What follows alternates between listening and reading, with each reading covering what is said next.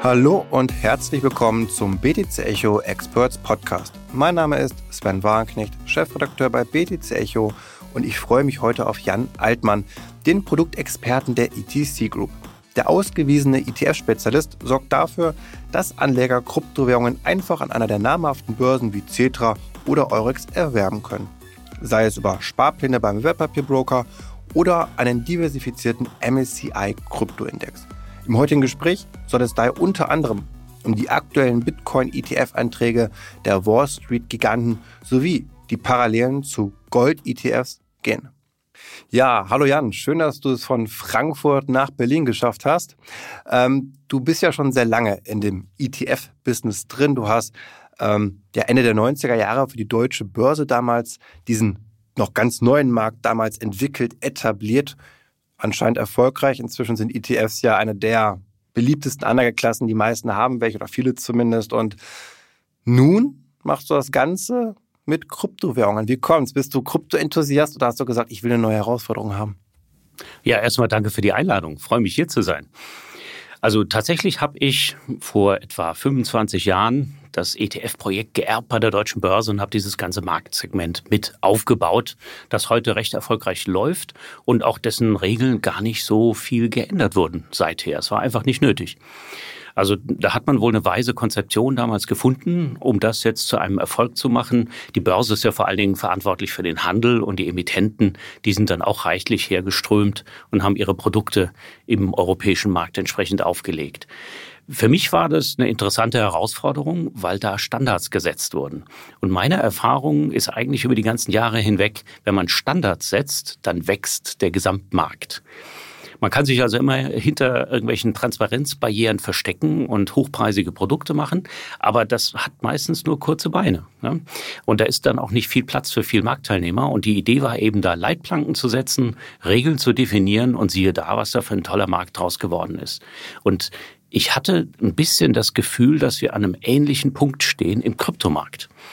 Äh, wenn man sich die ganzen Diskussionen erstmal anschaut über den Zugang zu Kryptowährung, also gehe ich jetzt über eine sogenannte Kryptobörse, die eigentlich ein Kryptobroker ist, und da liegt diese Börse oder dieser Broker irgendeiner Rechtsprechung, kann ich da mit der Sicherheit meiner Mittel rechnen? Wie wird überhaupt das Ganze verwahrt? Gibt es da irgendwelche Leitplanken? Und äh, das trägt sich dann weiter bis zu abgeleiteten Produkten, wie wir sie anbieten, nämlich entsprechende Kryptowertpapiere, also Wertpapiere ähnlich wie ein ETF gehandelt aber tatsächlich hinterlegt mit den entsprechenden Kryptowährungstokens.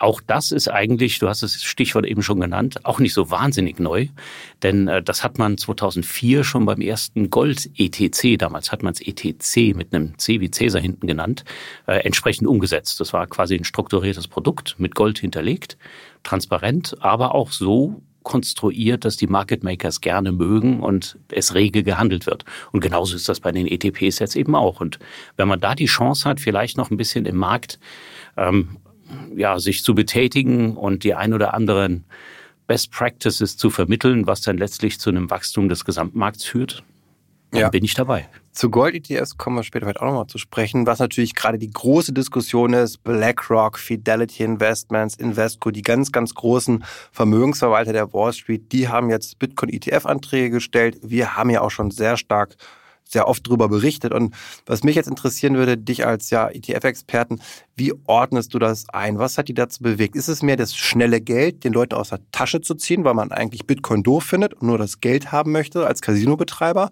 Oder, das war das Argument, was Peter Schiff unter anderem hatte im Interview, oder ist es eher auch eine Überzeugung, also zu sagen, das ist ein Asset, das bleibt und da wollen wir oder müssen wir auch präsent sein. Das war die Aussage von Larry Fink so ein bisschen, vom BlackRock CEO. Also in welchem Lager siehst du dich da? Also verorten wir vielleicht erstmal die Akteure. Also den ersten Versuch, so einen Bitcoin-ETF in den USA zu starten, hatte die Firma Valkyrie. Ich glaube, die Winkelfoss-Brüder sind dahinter, ne? 2000, äh, oder korrigiere mich, wenn das, wenn das falsch ist. Die haben auf jeden Fall auch den ersten gestellt, 2013. 2013, 2013 sowas, ne? Ja. 2018 haben sie es nochmal erneuert. Äh, Van Eck hat auch immer wieder nachgebohrt und es gab auch viele Versuche von der Firma ARK Invest, die äh, entsprechende Wachstumsportfolios verwalten, auch als ETF gehandelt. Also an Versuchen hat es bisher nicht gefehlt, sowas entsprechend umzusetzen als Bitcoin-ETF. Aber jetzt muss man sich das Geschäftsmodell dieser Akteure mal vor Augen halten. Das Geschäftsmodell ist nicht das Casino. Die ETF-Anbieter selber verdienen eigentlich am Handel nichts. Denn der Handel wird vollständig von regulierten Wertpapierunternehmen, den sogenannten Market Makern an der Börse abgewickelt. Das sind auch letztlich die, wenn ich eine ETF-Order aufgebe, die eigentlich mein äh, Gegenstück dann im Orderbuch sind. Also ich kaufe einen ETF an der Börse, sagen wir mal auch einen DAX-ETF und dann habe ich einen Market Maker, der mir im Orderbuch die entsprechenden Anteile zum richtigen Preis zur Verfügung stellt. Das heißt aber auch zum Verständnis, es ist gar nicht so entscheidend, diese Volatilität, das Pump and Dump zu haben, sondern eigentlich vor allem die Assets under Management, also die Gesamtsumme, die ich eben verwalte. Und da wäre mein Interesse, wenn ich das interpretiere jetzt, eher so, dass das eigentlich nur in eine Richtung gehen soll, nämlich steigen, die Mittelzuflüsse, in dem Fall beim Bitcoin. Ähm, das wäre eher ein Argument für, für Letzteres, dass man schon eine Art Überzeugung auch hat. Richtig, genau. Also ich brauche eine Überzeugung dafür, dass Kryptowährungen ein Asset sind, in das sich lohnt zu investieren. Und äh, also in den letzten Jahren, trotz der ganzen Hypes, die wir gesehen haben, hat sich da eine Menge getan am Markt. Und dieses Bewusstsein setzt sich langsam durch. Auch wenn jetzt keiner sagt, okay, ähm, ich will jetzt 50 Prozent Bitcoin auf einmal halten. Aber man stelle sich einfach mal vor, die Verhältnisgrößen. Der Aktienmarkt, der ist, also alle Aktien der Welt zusammengerechnet im Wert ungefähr 105 Billionen US-Dollar wert. Der Kryptomarkt ist noch nicht mal ein Hundertstel davon. So, wenn jetzt auch nur ein kleiner Teil der Halter von sehr risikoreichen Aktien beschließen, wir wollen jetzt auch in Krypto investieren, dann sieht man, was das für Auswirkungen bei den Digital Assets hat. Das ist auch mit der Grund für diese riesen Spikes, die wir eben gesehen mhm. haben und die, die hohe Marktvolatilität. Also die Asset-Klasse ist noch klein, neu. Mhm relativ neu, sagen wir mal. Bitcoin gibt's ja schon eine Weile, aber die anderen Coins eben noch nicht so lange. Und äh, ist eben empfindlich, wenn große Ströme an Assets äh, da angelegt werden. Okay, sollen. das heißt, du teilst aber auch das Narrativ, dass diese ETFs, Spot-ETFs muss man dazu ja sagen, wirklich einen starken Einfluss auf die Kurse haben können. Weil das wird ja bezweifelt von manchen, sagen, ja, ist gar nicht so wichtig jetzt, wenn der BlackRock einen Spot-ETF macht. Du willst aber sagen, doch, das hat einen signifikanten Einfluss. Ich denke, es würde einen signifikanten Einfluss haben. Also man äh, halte sich einfach vor Augen, wie einfach ein ETF zu handeln ist in den, in den USA und hierzulande auch. Ich brauche ein Wertpapierdepot, nicht mehr. Und in den USA ist auch mittlerweile die Vermögensverwaltung über unabhängige Berater so strukturiert, dass die ein Wertpapierdepot beraten dürfen. Das heißt, ich habe nicht wie in Europa äh, Finanzberater, die Fonds vermitteln, sondern ich habe da einen echten Vertriebskanal für ETFs, also irgendwie 80 Prozent ähm, aller unabhängigen Vermögensverwalter da äh, können ETFs entsprechend für den Kunden handeln, im Auftrag des Kunden. Und wenn die entscheiden, naja, das ist eine tolle Story und dann zack, ähm, hat das wirklich eine enorme Auswirkung. Mhm. Und das ist auch genau der Punkt, meine persönliche Vermutung, den aktuell die Börsenaufsicht in den USA stört weil möglicherweise das Asset diesem Liquiditätsansturm vielleicht nicht gewachsen ist oder vielleicht auch Manipulation möglich ist. Das sind wohl Sorgen, die Gary Gensler da den Schlaf rauben.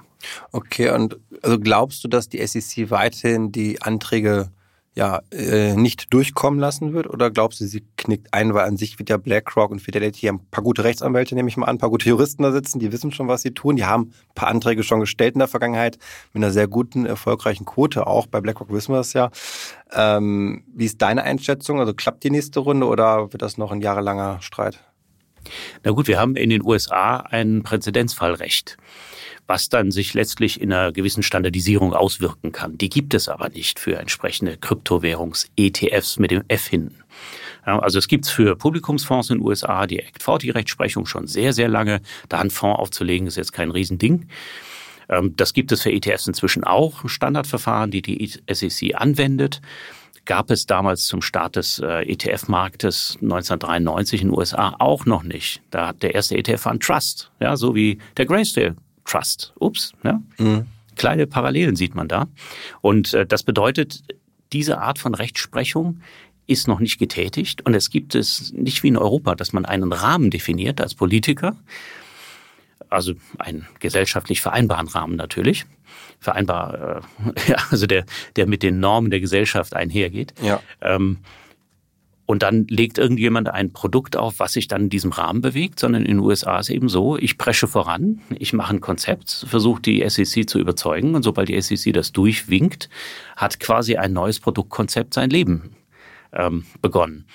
Das heißt, wenn einer es schafft, schaffen es alle dann. Davon ist eigentlich auszugehen, wenn die anderen ihre Anträge entsprechend anpassen, dass dann sofort alle auf dem Markt sein könnten. Und deswegen fand ich das so interessant, was BlackRock jetzt gemacht hat. Also eine Valkyrie, von der hat ja hierzulande haben die meisten Anleger nichts gehört. Ja, Van Eck kennt man wegen der ETFs, okay. Und dann haben wir noch so ein paar andere Namen hier, die sich da beworben haben. Aber dass jetzt der größte Asset Manager der Welt, die Firma BlackRock, da tatsächlich auch einen Antrag für einen Bitcoin-ETF in den Ring wirft. Und äh, da, die haben nicht die besten Anwälte, sondern ich würde sagen, die haben die besten Konzepte, die sie in ein rechtliches Konstrukt mhm. packen können.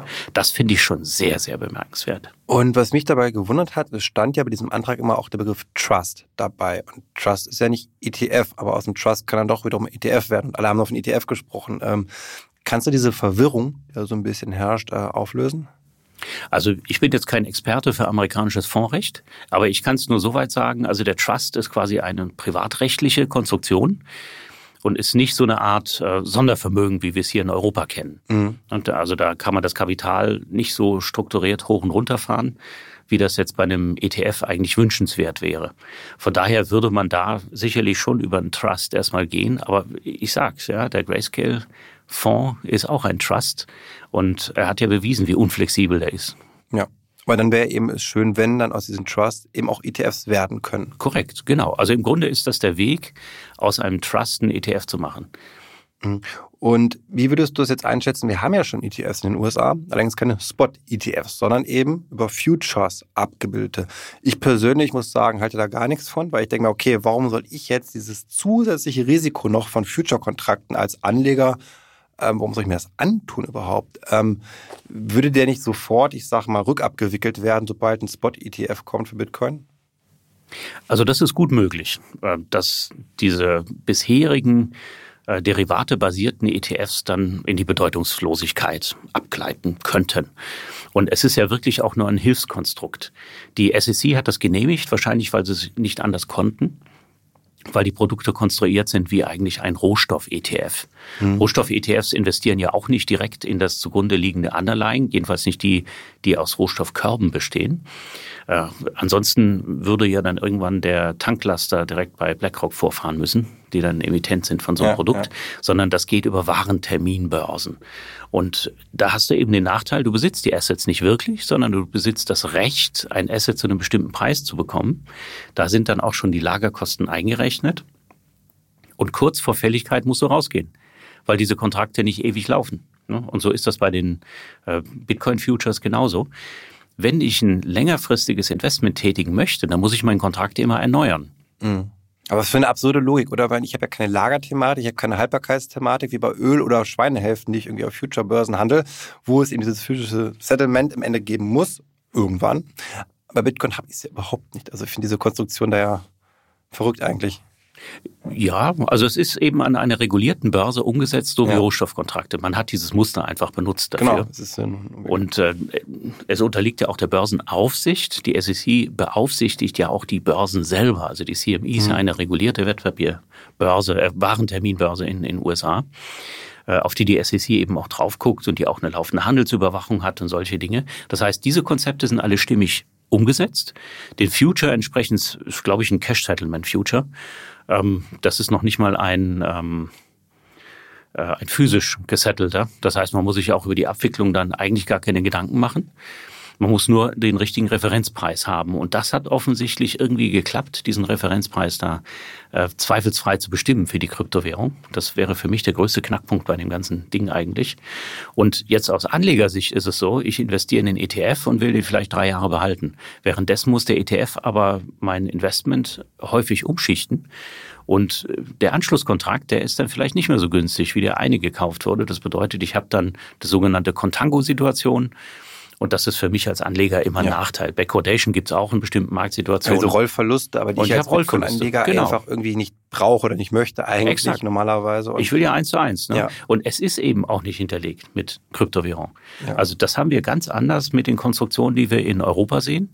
Oder dies äh, mit Konstruktionen wie so ein Gold-ETC, ja, mhm. wo also tatsächlich die Goldbarren irgendwo bei der Bank im, im Tresor sind oder eine beauftragten Depotbank. So sind ETPs in Europa eben konstruiert, dürfen sich übrigens aber auch nicht ETF nennen. Ne? Genau, und das finde ich ganz lustig. Ihr habt ja auch eben ETCs, aber das C steht nicht für Commodity, sondern eben für Krypto. Das heißt, da sehe ich schon von bei euch so eine Art Überzeugung, regulatorische Überzeugung, was jetzt diese Kryptowährungen sind, also Rohstoffe dann für euch. Ich fange es mal von den ETFs aus an. Ja. das, das F hinten bei ETF, das bezeichnet einen Fonds. Und äh, wir haben damals festgelegt, als wir gestartet sind mit dem Marktsegment, dass alle ETFs, die gelistet werden an der Börse, zwangsläufig Publikumsfonds sein müssen. Der Fachbegriff ist USITS-Fonds, falls dem einen oder anderen das schon mal mhm. in der Produktbezeichnung dann auch begegnet ist. Und äh, das ist eine absolut eindeutige Regelung, steht auch im Regelwerk der Börse. Ansonsten ist nicht möglich, einen ETF zu listen. So, aber alles andere, was da gelistet ist und wie ein ETF gehandelt wird, sich also dieses Handelsmechanismus bedient mit den Market Makern, was ich vorhin erwähnt habe, mit mehreren Market Makern wohlgemerkt, dann auch dem Prozess, dass tatsächlich Stücke angeliefert werden und Anteile dafür ausgegeben werden, wie das bei ETFs häufig auch der Fall ist. Diese Produktgattung hat keinen Namen. Und irgendjemand kam auf die Idee, okay, als das Gold 2004 rauskam, jetzt, jetzt brauchen wir einen Namen dafür für die Produktgattung und hat das Exchange Traded Commodities dann genannt. Das Commodity steht eben unter anderem für Gold, steht aber tatsächlich auch für eine ganze Menge Rohstoffkörbe, aber die darf man, weil sie diversifiziert sind, auch als Fonds verpacken. Jetzt wird es schon wieder komplizierter. Mhm. Und so hat sich das C eigentlich als äh, Symbol entwickelt für physisch hinterlegte äh, Produkte, die an der Börse gehandelt werden, wie ETFs, aber kein Fonds sind. Der Hauptgrund, weshalb man Gold nicht in einen ETF packen kann, ist, es ist nur ein Asset, ist nicht diversifiziert. In den Vorschriften für Publikums steht nun mal zweifelsfrei drin, dass Assets diversifiziert sein müssen, sonst darf sich das Vehikel nicht Fonds nennen. Und deswegen gibt es auch keinen Bitcoin-ETF in Europa. Richtig. Aber wenn ich jetzt mehrere Kryptowährungen nehmen würde, dann hätte ich ja ein diversifiziertes Portfolio. Das wäre theoretisch möglich, wenn die Aufsicht es zulassen würde. Okay. Also äh, das ist im Bereich des rechtlich Möglichen, hm. aber aufsichtstechnisch eher nicht. Okay, aber spannend. Das heißt, ein Krypto-ETF wäre möglich, sofern er diversifiziert ist. Ja, ja, also so könnte man die Richtlinien entsprechend deuten. Okay. Hat aber noch keiner versucht und man sollte jetzt auch nicht so weit gehen mit solchen Experimenten. Wir sind froh, dass es die ETPs am Markt entsprechend gibt. Jetzt haben wir schon wieder einen Buchstaben erwähnt, ne? das ja. P. Wofür steht jetzt das P? Also aus Verzweiflung über die Schwierigkeiten, das C zu deuten und das N zu deuten, haben die Amerikaner, weil die den europäischen Markt auch nicht so genau verstanden haben, dann das P draus gemacht. Also Exchange Traded Products. Da ist im Grunde alles drin, was ETFs sind, ETCs physisch hinterlegt und dann, was häufig auch noch gibt, sind sogenannte ETNs, die im gleichen Segment handeln. Das sind dann häufig Produkte, die sind nicht physisch hinterlegt, mit dem Leverage versehen. Ähm, und im Grunde ähneln die extrem Investmentzertifikaten. Ja, also viel Grund zur Verwirrung auf jeden Fall. Ja. Ich glaube, dass man sieht, ich kenne es von vielen Anbietern auch, gerade in der Schweiz, gibt es welche, die sagen ETP dazu, andere sagen ETN, ETC, aber alles sind ETPs am Ende natürlich und meinen mehr oder weniger das Gleiche. Also Investmentzertifikate, vielleicht dem einen oder anderen geläufig, wird eben viel auch verkauft über Bankfilialen beispielsweise. Mhm. Und da ist immer eine Investmentbank der Emittent und gleichzeitig auch die Einheit, die den Preis stellt. Ja, sind eine Menge Stellschrauben, die sich da für eine Finanzinstitution ergeben, da eine ordentliche Marge mit zu erzielen mit diesem Produkt.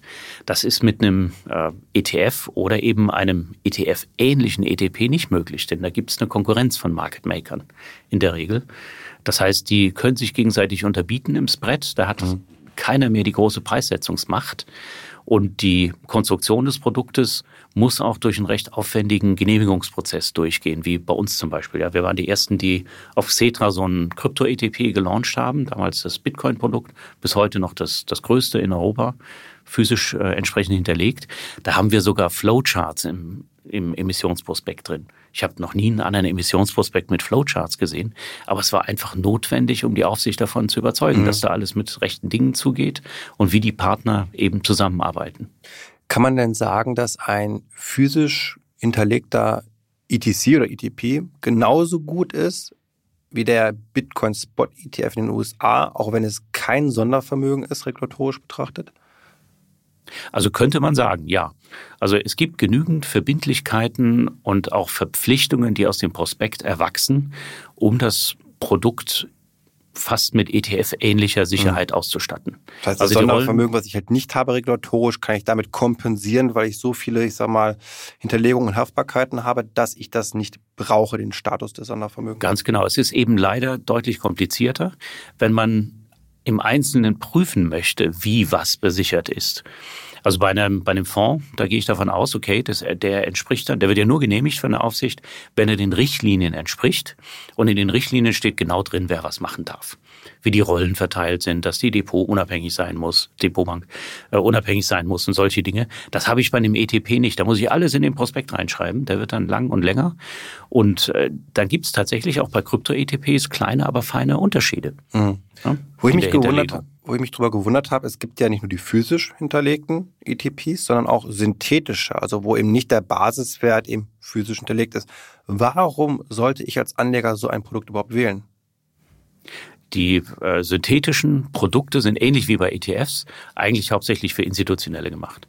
Da wird in der Regel ja das gesamte Asset überschrieben an eine Investmentbank oder einen regulierten Finanzmarktteilnehmer, der da, dafür dann bürgt. Einerseits gibt er ein Paket an Sicherheiten zurück.